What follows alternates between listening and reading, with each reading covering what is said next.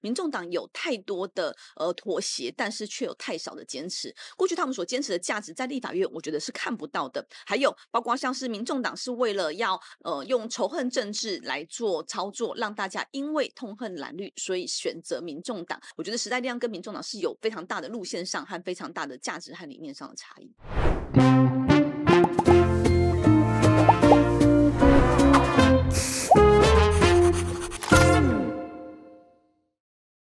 我是范琪斐，嗨，我是路易莎莎，欢迎收看《匪夷所思》。好，那今天阿姨想知道啊，其实是呃，我们跟时代力量的合作啊，没错。呃，我要先强调一点啊，我们之前访问所有的呃，这个不管是总统候选人或者是副总统候选人，都没有跟他们合作啊。绿白的这个都是直接邀访，没错。然后这个时代力量呢，这的确是跟他们合作的，但是我们合作之前，我都会先问一句，就是我可不可以 K 你？嗯，好。不能 K 那就算了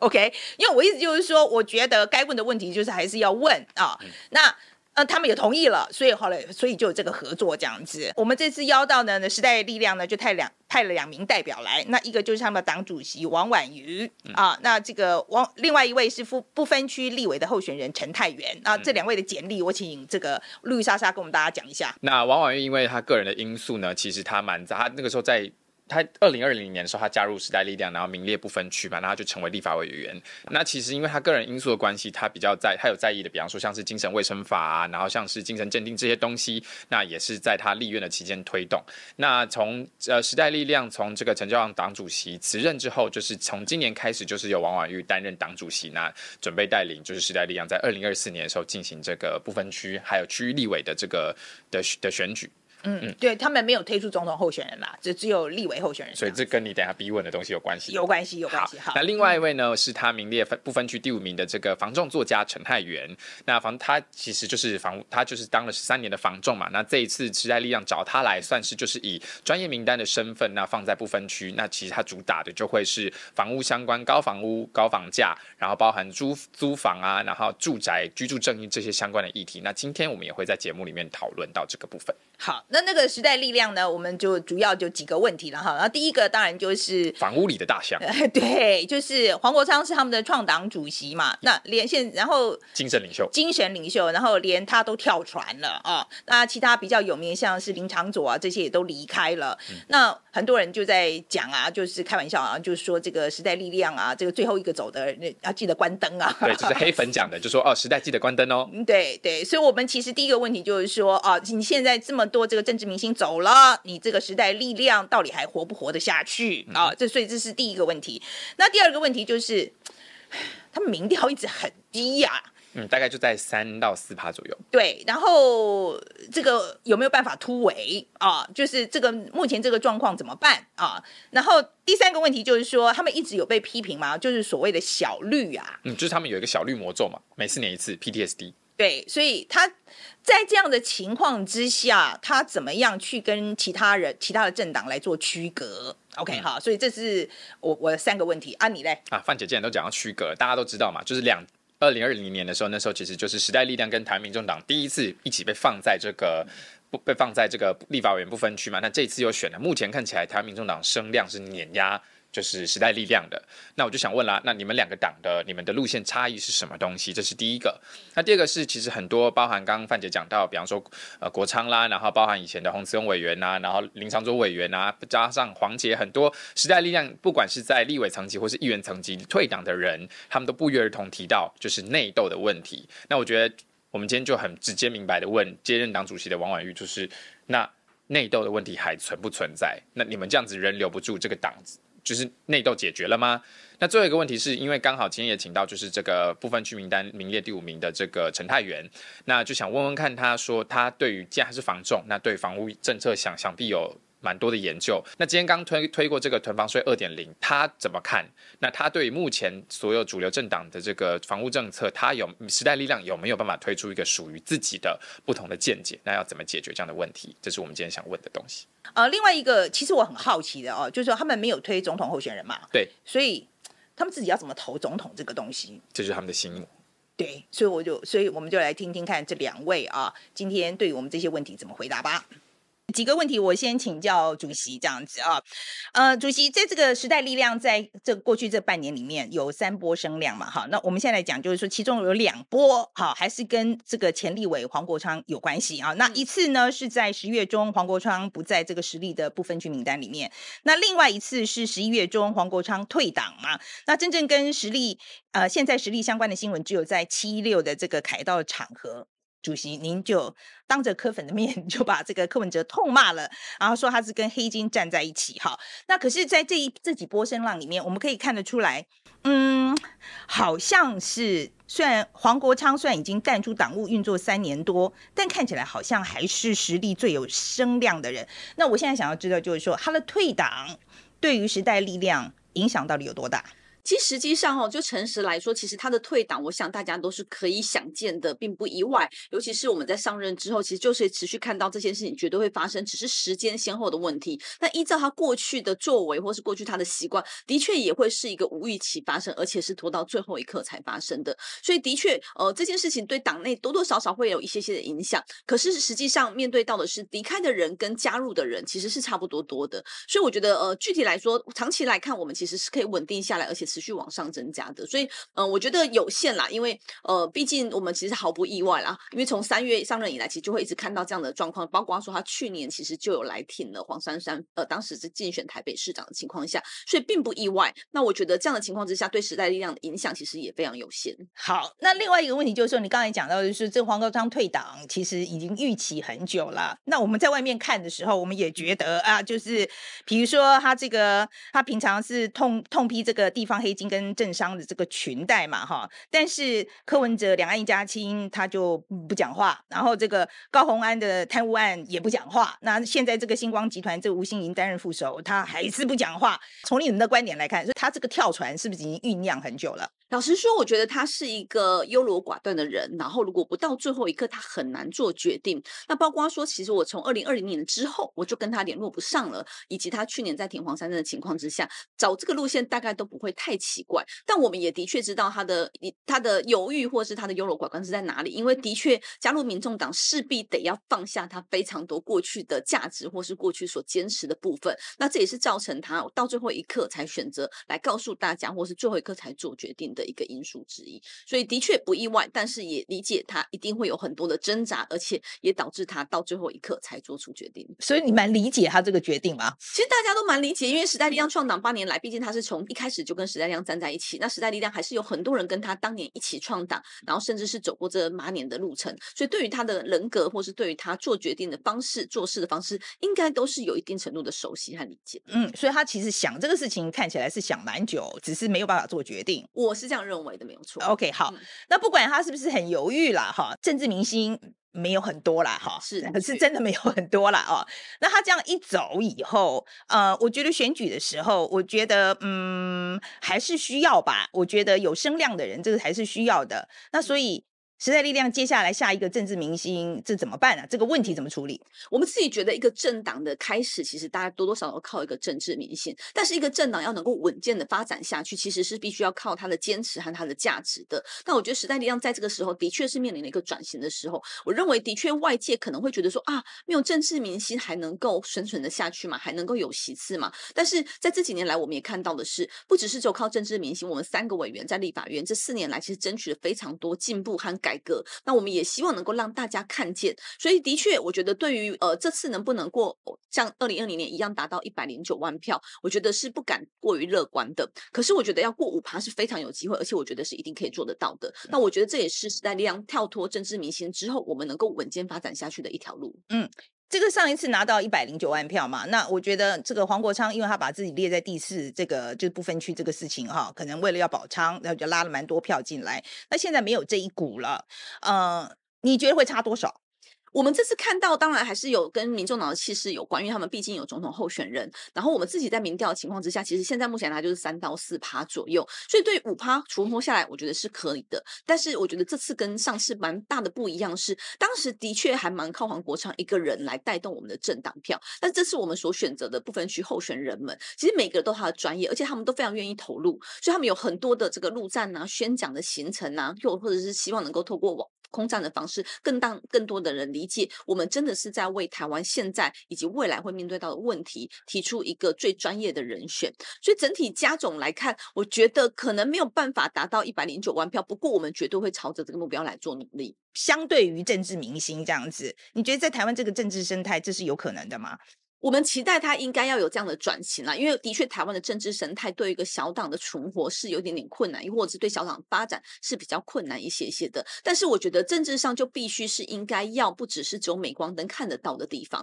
这也是我觉得不论是时代力量和民众党，又或者是我跟黄国昌之间蛮大的差异。因为我自己实际上经验就是得要很务实理性的来做推动，才有办法真正让台湾是可以进步的。或许在镁光灯之下来做这个咆哮，来做。这个谩骂可以的确吸引大家的目光，可是当夜深人静回头下来看的时候，会觉得，哎，这样子真的有带来台湾的进步吗？那尤其是在呃，我们希望告诉大家的是，在接下来的这一次的国会，可能基本上会是很难蓝绿是完全执政，或者是蓝绿能够单独过半的情况下，那这样子的沟通的妥协其实是更有空间的，更有可能是透过沟通妥协去推动很多必须要推动的事情。只靠谩骂，只靠咆哮，其实没有办法。让这些事情被发生，所以我觉得这件事情是蛮值得大家一起来思考，也希望大家能够一起来思考。好，那就再讲到，就是说，你说不要用谩骂，不要用这个来博眼球这个方式，哈，就是在立法院目前的生态啊，就是去、嗯、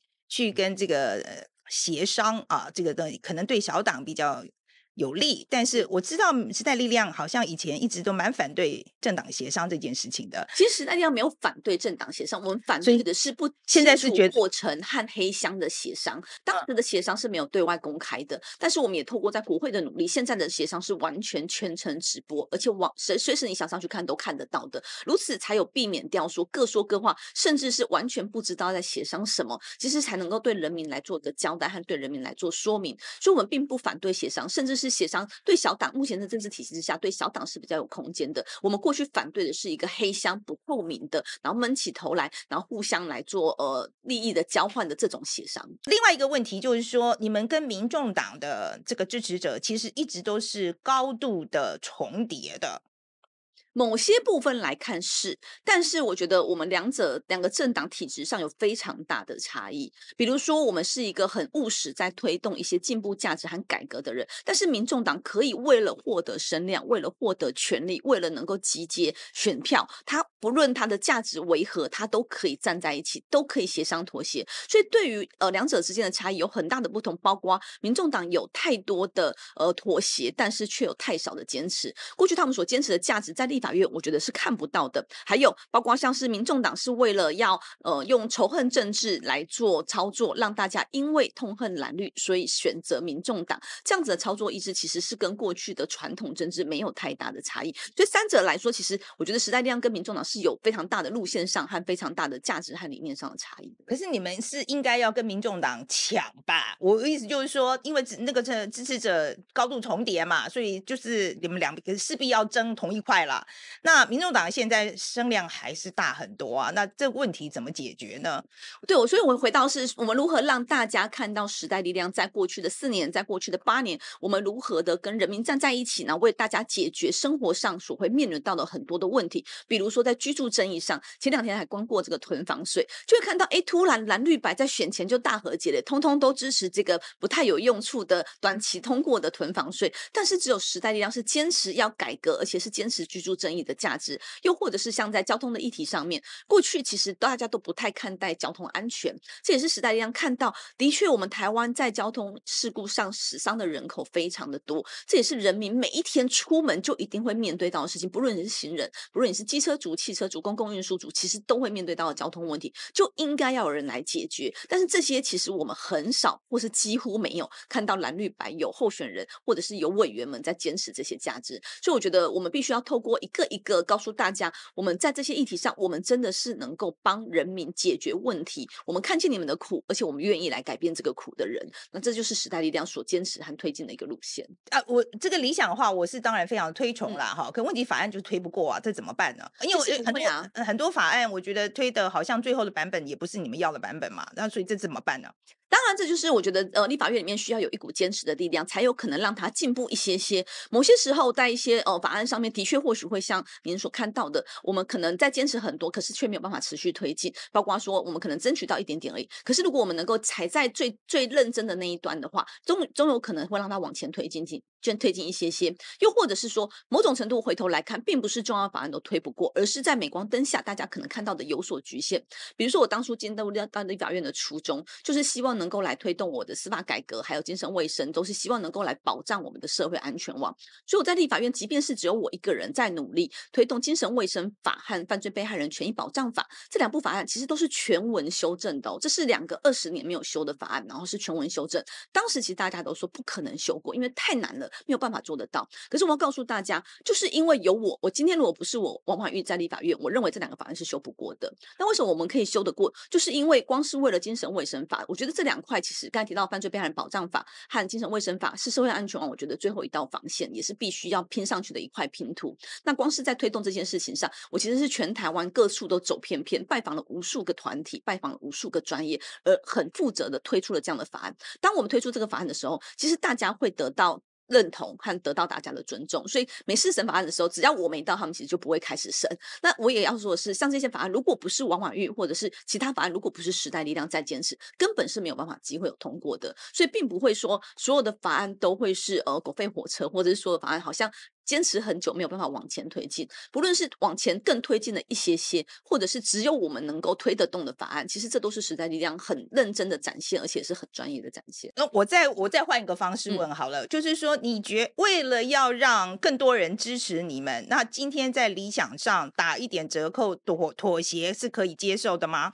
我觉得这是一定必要的，因为我觉得要能够推动事情往前进，嗯、必要的沟通和妥协是非常重要的。但是这还是必须要能够坚守我们的价值和理想，而不是无条件的妥协。刚刚我提到说，跟民众党很大的差异就是他们太少的坚持，太大的妥协。这我是为什么在立法院里面，在民进党完全执政的情况之下，其实民进党是非常讨厌时代力量的，因为时代力量相对来说很不容易被处理，因为我们还是有我们所坚持的东西要往前推进。但是连招委其实都可以让给民众党的这样子的情况之下，就可以理解说，哎，民众党也因为这样，确实是蛮容易被他们给政治上的收买了。所以我觉得这也是时代力量呃必须要在立法院。而且能够捍卫到呃真正能够推进的这一方，才有办法让沟通和妥协发生。OK，好，那我觉得政党的协商我们刚刚提到了哈，嗯、就是公开透明这个没有问题了哈。但是嗯，关我觉得呃我我自己的理解就是时代力量在比如说国家认同啦，就是对外的关系上面，我觉得跟民进党其实比较接近。嗯，所以我现在可以请教主席或两位啊，嗯、就是说，那么在总统候选人，你们自己没有总统候选人吗？那你们总统候选人现在可不可以告诉我，这个蓝绿白，你们现在要告诉时代力量支持者蓝绿白，你要投给谁？嗯、我觉得对于政党政治的发展后，其实还是要回到说，这个所谓支持谁，又或者是跟谁合作，还是应该是在理念上、在价值上、在政策上的合作，在议题上的合作。那至于说对于到总统大选，的确，这每一次都会是我们必须要面对蛮难的一个课题啦。那这件事情，我觉得呃，应该具体来看，其实这次大家对于蓝绿白的总统候选人，大概都有一种心情是。很难选，又或者是很很很不好选，又或者是有点不想选的这样含泪投票的状态之下，那时代力量我们是希望能够透过一个比较理性的方式来做分析，所以我们会推出一个投票指南给大家做了解，包括过去时代力量所坚持的价值，每一项每一项你们去评比，你觉得三个总统候选人谁比较符合这些价值，而做出决定来。好，我现在就再逼你一下，主席你自己打算怎么投呢？我想这些我们我们大概在近期就会推出这个投票指南。那我们也希望能够看见这三位总统候选人对于我们的回应。那如果有能够具体能够认同，而且愿意在未来持续来做推进的，我们当然会在这一项分数里面会不是比较高一些些。嗯、但我觉得这没有到最后，其实我们都还不知道会发生什么事情。所以我们还是希望透过这个指南呈现出时代力量所坚守的价值，也是对台湾社会进步有必要的价值。我们也期待总统候选人们能够具体来回应，到底你们过去讲这么多，在外交上是怎么想，在主权上是怎么想，在我们的民生、经济、内政方面，到底这些议题你认不认同？如果你认同，你要不要讲出来？如果你们都讲不清楚，我怎么有办法把我这一票投给你？那我现在就要问的就是在，在尤其是在国防外交这一块，嗯，这个指南它会倾向哪一个方向？时代力量是一个非常坚守主权价值，而且也希望能够持续推动国家正常化的这个路线。所以，的确在外交国防上，我们过去当然都是一直跟民进党是比较接近的。但是，刚才也如同您说到，在民生、在经济、在内政上，我想民进党从过去在呃朝在在朝的呃在野的时候，进入到朝进入到执政党的情况之下，很多他们过去坚持的主张，后来都消失殆尽了。这是让大家非常诟病也非常失望的地方。所以，呃，的确在外交国防上，我们是偏向认同民。民进党的，但是在内政、经济和和这些呃议题上面，的确，我觉得民进党在过去八年完全执政的情况下，是让大家有所失望的。嗯，你这样子都没有帮助到我。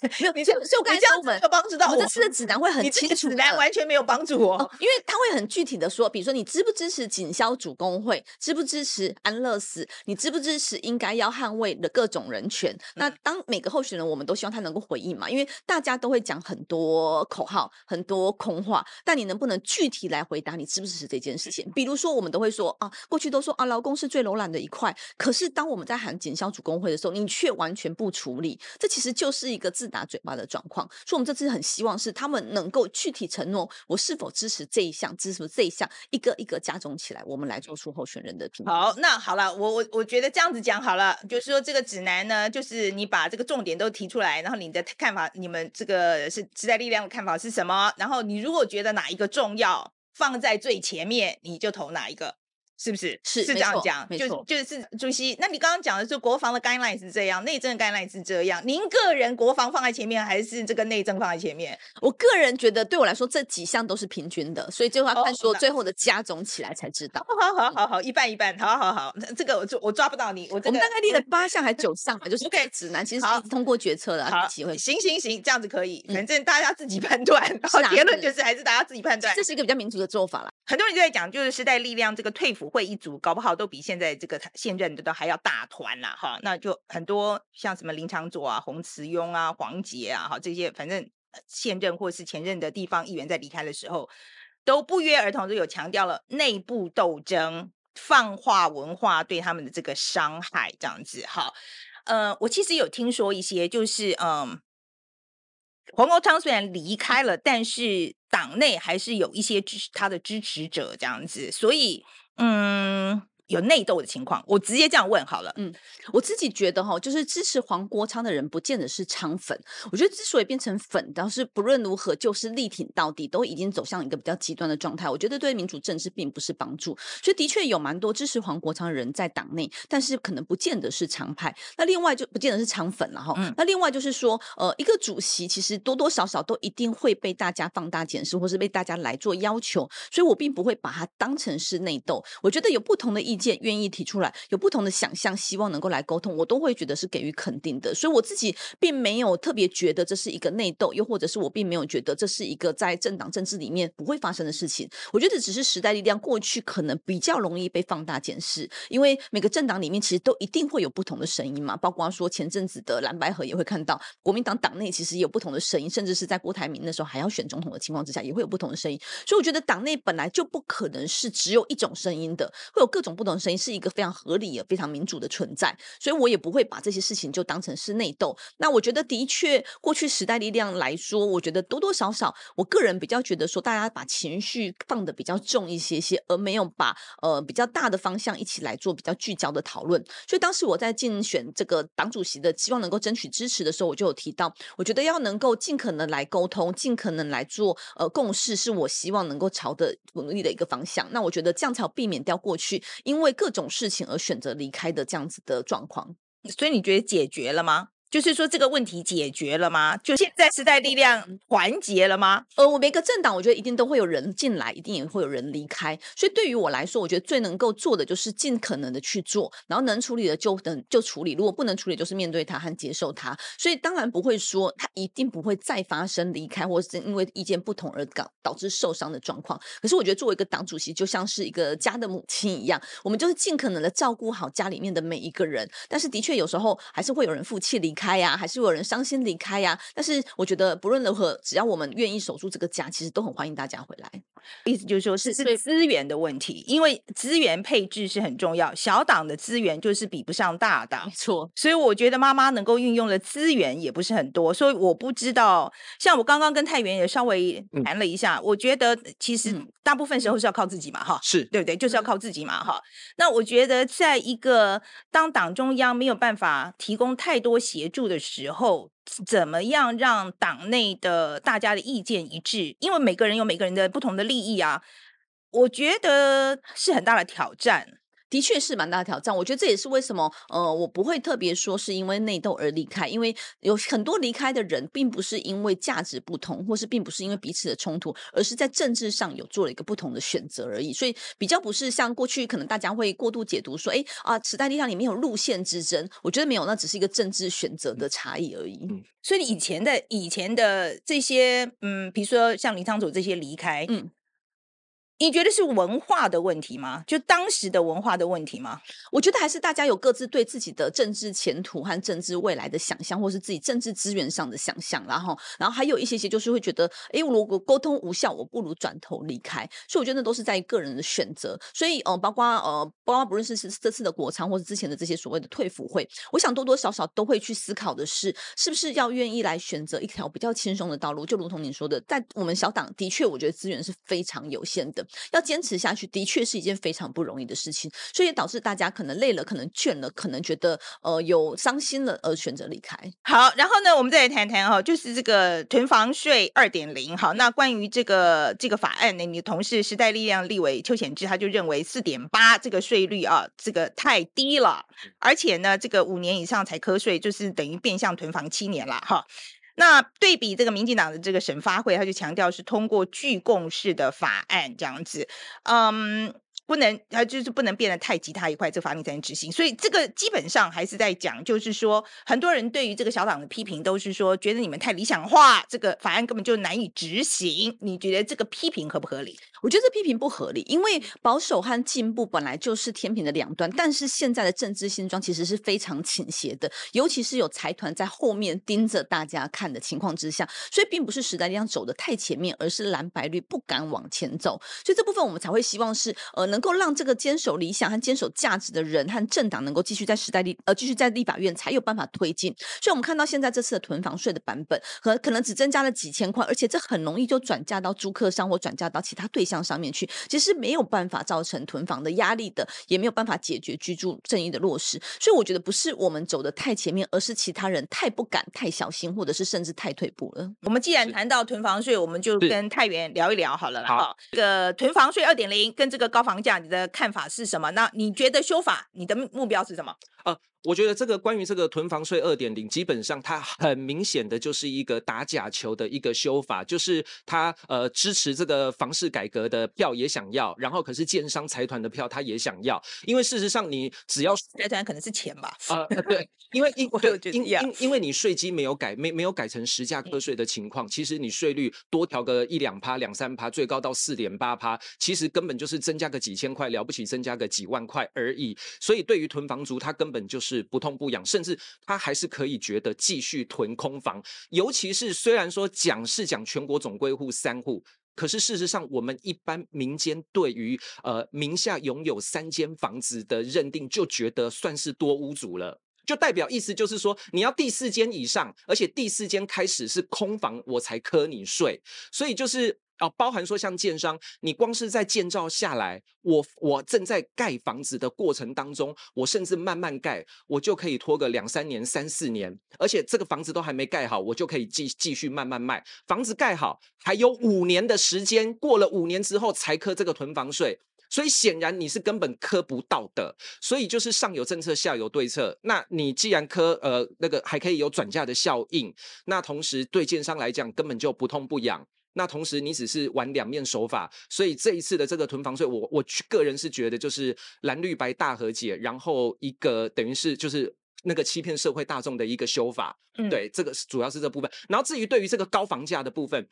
我我我我的我个人认为的居住正义，并不是说呃一定要去打房，人人买得起房。我认为的居住正义呢，是人人有房住。所谓的人人有房住，是说呃，就是今天假设就算他是弱势族群啊。他就是买不起房子，一平一百万跌到剩下十万块，他还是买不起，但。他还是要有妥当的安置的计划，好，那还有就是关键在租的部分，我们其实连租都租不好。我一直都在这边跟，就是都很推行日本的借地借家法，因为它事实上这个法案在日本已经实行超过三十年以上，非常成熟稳定的制度。如果他搬来到台湾的话，像我们台湾现在，房东他可以租约到期，他可以任意的涨房租，而且他甚至不租给你，他可以那个他要收回房子，他就可以收回房子。所以台湾的房客的权益非常的弱势。所以说，今天如果我们可以立法案。保障房客有优先续租权，房东没有重大理由不能任意的把房子收回来，而且房东也不可以胡乱涨租，他要涨租必须有凭有据才可以涨租。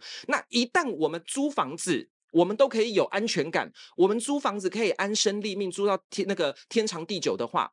有土司有财的观念就会被打破，人生一辈子就不一定要买房子了。那个时候，房价一平一百万涨到一千万元，那也是市场自由机制，也不会有相对剥夺感，因为我租屋就好。那一平一百万跌到剩下十万块。也不用像民进党现在这样拿人民的纳税钱来大撒币来救房市，轻安贷四十年房贷五年宽限期，然后逼的不一些不适合买房的年轻人垫着脚尖硬买房，跑去当屋奴。所以我觉得重点核心的是在租屋的部分一定要改好。好，可是我觉得在讲到就这个房价的东西的时候，在我来看的话，我觉得台湾一个很大的问题是我们没有其他太多的投资管道，是只剩下房市，所以说才会钱全部都丢到那边去。嗯，可是这个问题大大环境不解决，我觉得这个问题是没有机会解决的。那我现在听你这个感觉，我觉得好像也还没有办法解决到这一块。呃，我我觉得应该是说。大家会觉得投资工具少，导致我们的钱的部分只能够放进房地产，这个只是原因之一。更重要的是，现在其实党政军媒体其实大家是融合在一起的。我们现在看到许多的传统媒体，其实背后都是有建商跟财团，都是他们的最大金主，所以他们一直不断的在带风向，一直不断的洗脑，好像人生这辈子一定要买房啊，不买房就是卤蛇，所以导致这也是为什么呃我们的。全国房屋的自有率高达八成，哦，也就是全国的房子有有百分之八十是人民私有的。但是要注意哦，全国房贷的负担率哦，平均已经超过四成了。因大家的收入的超过四成都拿来缴房贷，那新北市超过一半都拿来缴房贷。台北市超过收入的六成，通通都拿来缴房贷，就是大家等于是买了一个名牌的手铐一样，生活变生存。所以我觉得关键是必须要票投不接受财团跟建商赞助的时代力量。我必须说哈，时代力量是呃不接受财团跟建商一切有形的赞助，包含矿泉水，之前就有矿泉水建商赞助矿泉水到时代力量党部都已经。矿泉水都要到现场了，都还直接退货。那包含说像那个黄国昌的离开，也有也也有财团要赞助时代力量啊，但是我们都说抱歉，我们不接受财团的赞助，啊，顶多只接受个人小额的捐款。我觉得这个就是我们有这样的坚持，也就有我们这样的优势，我们可以比较心口合一，坚持住这个理念。所以也只有真正弱势的人，只有我们可以选择去替他发声。我想提供另一个观点哦，就我倒不觉得说是完全是因为台湾的投资标的太少，所以我们大家去买房子当。投资，反而换过来说，就是因为大家太喜欢投资房地产了，所以导致我们的钱过度集中在房地产上面。所以像台湾其实有很多新创新创团队，但他们其实募资很困难，他们很难找到天使投资人。如果我们能够让投资在房市上面、投资在房屋上面的钱变少，其实这些人他可能就会转而有可能机会投资其他产业，或是投资其他标的。我觉得这整体对台湾的经济发展和社会创新才是比较好的一个。可是就是没有办法说服他们不要去投，就是就是没有办法。问题就在这。是，所以这就是为什么办法说服大家不要去投在房地产上。所以这就是国家的责任，所以我们才会觉得囤房税应该是要克重税的，让他们囤房变成是一个比较大的负担，才有可能不去囤房，又或者是才有可能把手上的房子的空屋释出来，让变成食物市场上可使用的。嗯、我我我们谈谈，就是就是你们对对这个侯友谊提出的这个百分之百全额贷款的侯康贷，另外就是民进党这个扩大租屋补贴跟长达四十年新青安贷款的，对他们这个这两个主要证件的看法，那你们提出来的做法是什么？呃，我我觉得这个很简单啊。其实民进党的这个就是内政部林佑昌他推出的这个所谓的青年安心贷款，我个人就是一个帮建商清库存，让年轻人当屋奴的一个专案，尤其是四十年房贷，房贷的贷。代代相传，就是让让你一辈子，你可能年纪到老，你到退休了，你还在缴房贷，还有这个五年的宽限期，等于就是鼓励大家完全不做事前的，你到底负不负担得起的这个审核，然后让你有一种好像我买得起房子的这样的一个一个一个概念，那等于是让年轻人呃助长了这个投机的风气，所以其实我是很反对民进党的这个政策，尤其是民进党政府为了要帮建商清库存，他甚至还推了，只要你能够证明你现在生活非常的困苦，你可以证明你过的是污奴的生活，你被房贷压力压得喘不过气，竟然还有房贷支持专案。所以我觉得民进党在过去所谓的理想性真的是大量的流失。那国民党我万万想不到，在野八年了，还是有甚至有过之而无不及，就是完全就是一个没长进。因为他的一千五百万是全额贷，那这个会导致房地产的房价的地板价以后就是一千五起跳。而且他完全就是助长了这个投机炒作的风气，连年轻人问过很多年轻人，有一些他确实中标了哦，他会觉得嗯，反正等到还不起之后再再说嘛，反正一开始是政府先帮我出钱嘛。那问题是房地产它不可能永远只涨不跌，那一旦房地产跌的时候，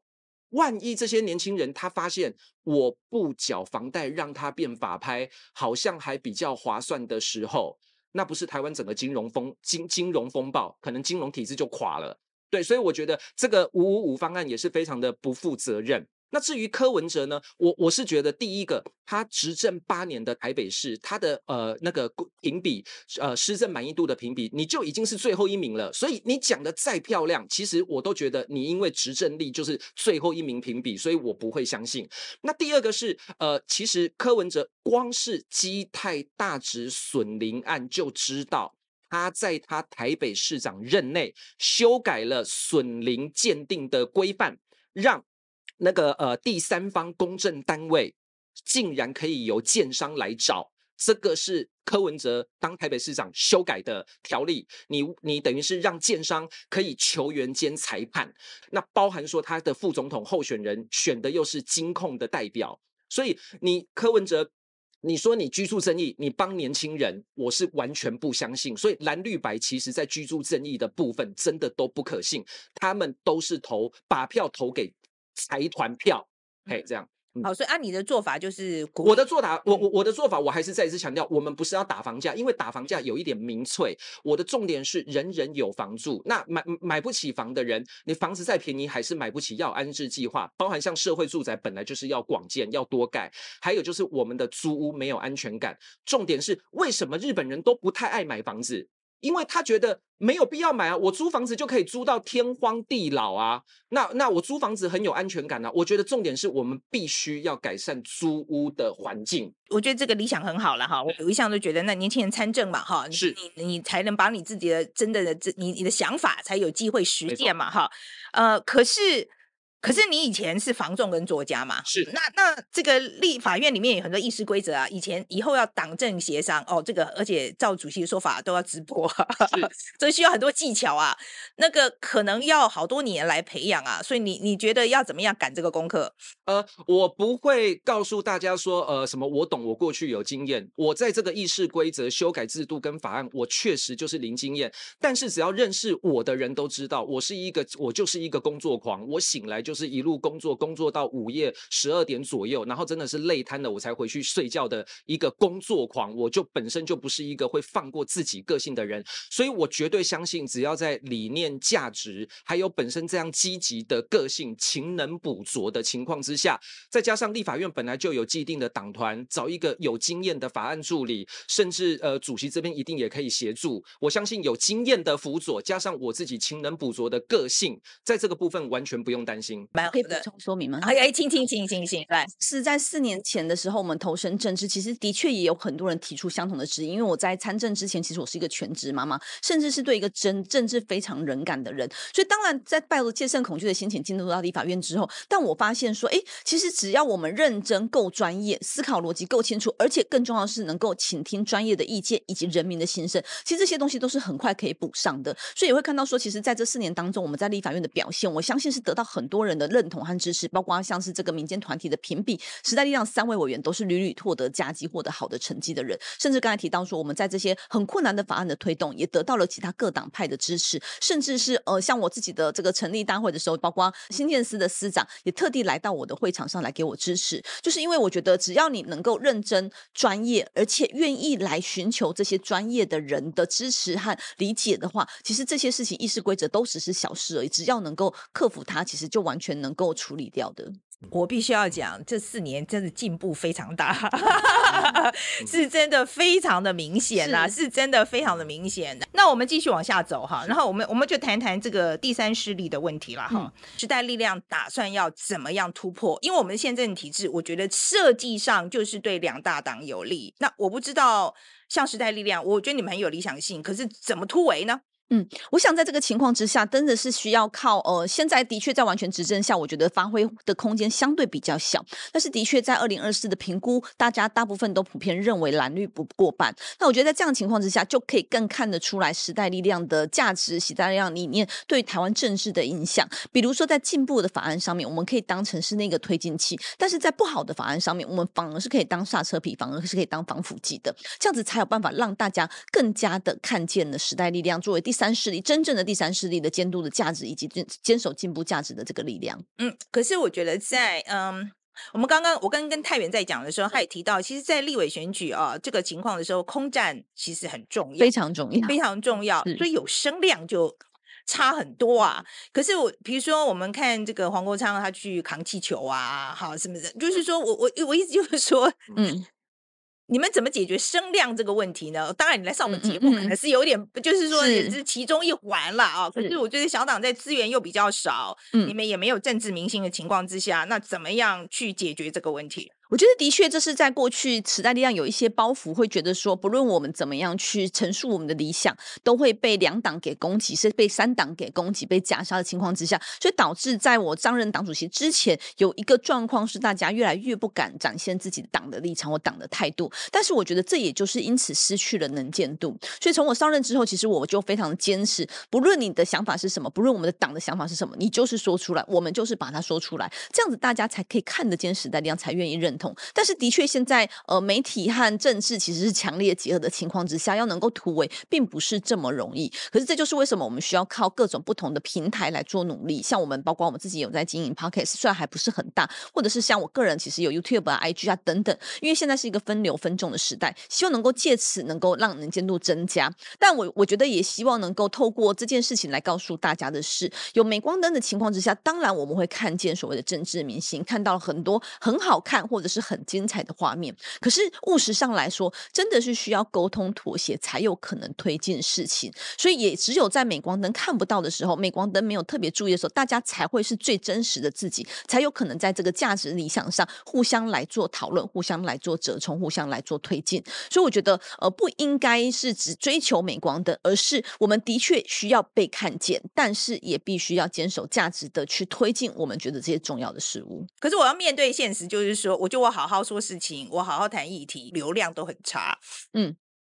同意，所以我就会，我就觉得你有同样的问题。我们我尽量在来调整这个，不是如何取得平衡啦。因为我觉得过于不及都不好。因为就像我刚才说的，其实像民众党是一个非常追求声量和非常追求能见度和非常追求力量集合的可能性，所以可能在这个灰色地带的人或是钱，他们都愿意来接受。的确，我不否认时代力量过去真的比较偏重于理想和执着，但在我上任之后，我们很努力，希望能够改变这个部分。或许做的还不够，但我们持续朝这个方式来。做推进，好，主席先跟我们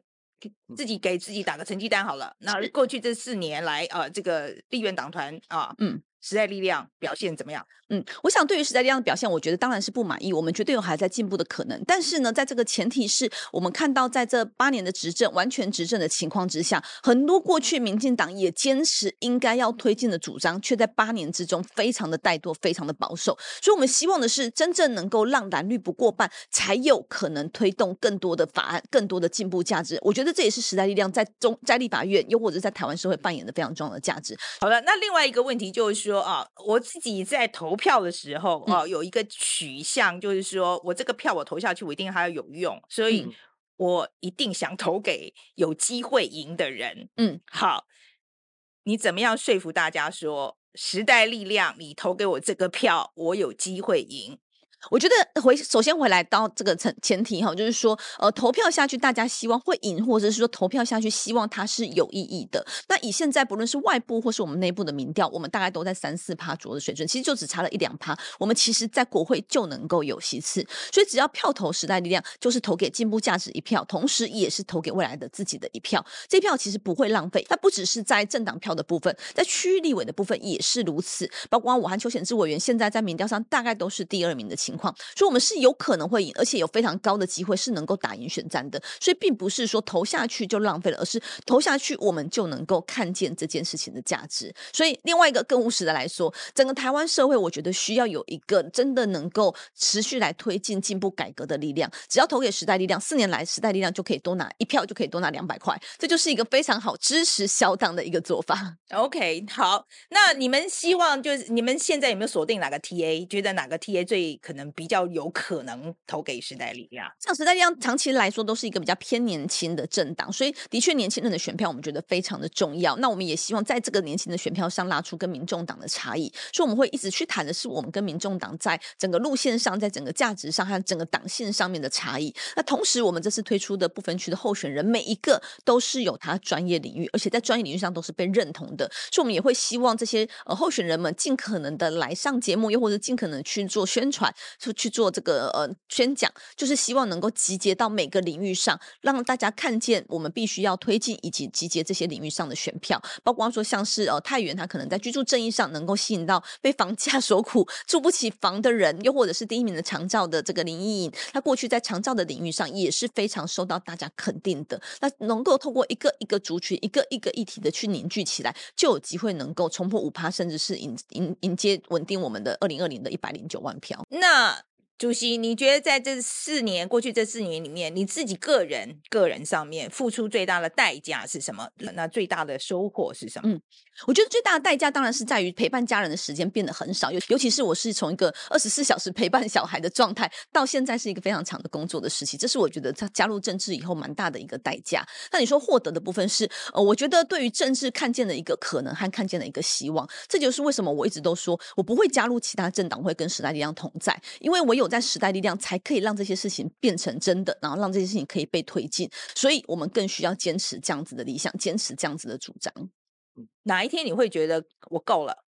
我觉得哪一天，如果我会觉得我够了，如果我们所有进步的价值都在立法院每一次都被完全的碾压，连推动都没有办法推动的情况之下，我觉得它就是到了一个极限了。因为像现在，即便是民进党完全执政的情况之下，我们刚才提到这几个法案，其实都还是有通过的可能性，甚至是得到这些该该部会主管的认同，甚至是呃不同阵营、不同政党的人也会愿意来支持我。我觉得这是台湾民主难能可，我自己觉得对台湾民主有所期待的。那我觉得。这也是我们坚守的立场。如果说以后连这些都没有可能了，如果以后连真正的协商的空间完全都没有了，那我觉得这就是大家对于政治 必须很很失望的一个时刻了。我就会觉得可能不想再碰政治了。嗯嗯，太远好了。同样的问题问你啊，就是说这次投入选战，你个人付出最大的代价是什么？倒不是从。获得或者是呃损失代价的这个角度来看，我反而其实是一种使命感跟感恩报恩的心情。好，觉得时代力量是一个保育类的政党，必须要守护它。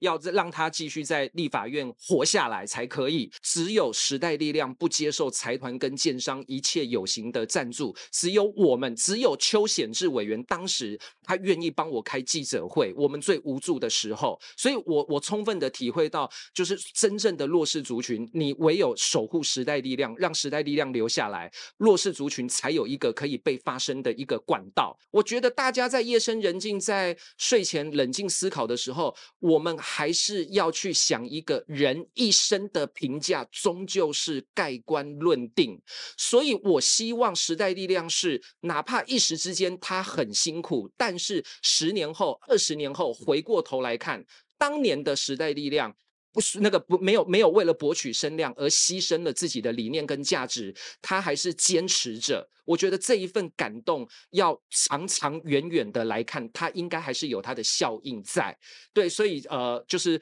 呃，所以最后一点就是，我希望大家可以守护这个坚持台湾价值呃的忠诚台湾的反对党。第三势力首选品牌时代力量，如果万一没有选上的话，哈，那这个二零二六的这个市议员布局还要做吗？嗯，当然，当然，我觉得这个时代力量的价值在于说，我们能够让社会进步。所以刚才提到说，光是能够投票给时代力量，让我们一票四年多两百块，其实就是一个帮助。这也是为什么我觉得时代力量不论如何都一定要坚持走下去。二零二六的布局也是一样，必须要往前走，才有办法让这样子的价值、这样的理念持续的生根，未来继续开出。开出一朵美丽的花，我觉得这是一个非常重要的部分。那我也觉得时代力量能够让大家的看到是对政治仍然可以保有期待，而且我们的政党票不用含泪投，因为真的时代力量能够为大家推出的就是能够解决问题的人。所以不论这次的结果如何，我想时代力量都能够让大家看到一个可能。那我们也必须要坚持的走下去。所以二零二六一定会继续生根，继续布局。我还是蛮推荐你们大家多拍一点呃娱乐型的短片。时代力量就是太。太认真了，大家都接下来要拍拍一点娱乐型的，拍一点娱乐型的。OK，好，非常谢谢两位。好，那我们讲一下今天的 take away 好了。那第一个是我真的觉得这个时代力量啊，理想性非常的高。嗯，好，这个我当然非常的欣赏了哈。而且我觉得在民主政治里面，一定要有这样一股力量啊，就是真的是很理性问政的啊。然后呃，为了理想往往往前冲的这种这股力量，我觉得非常的重要。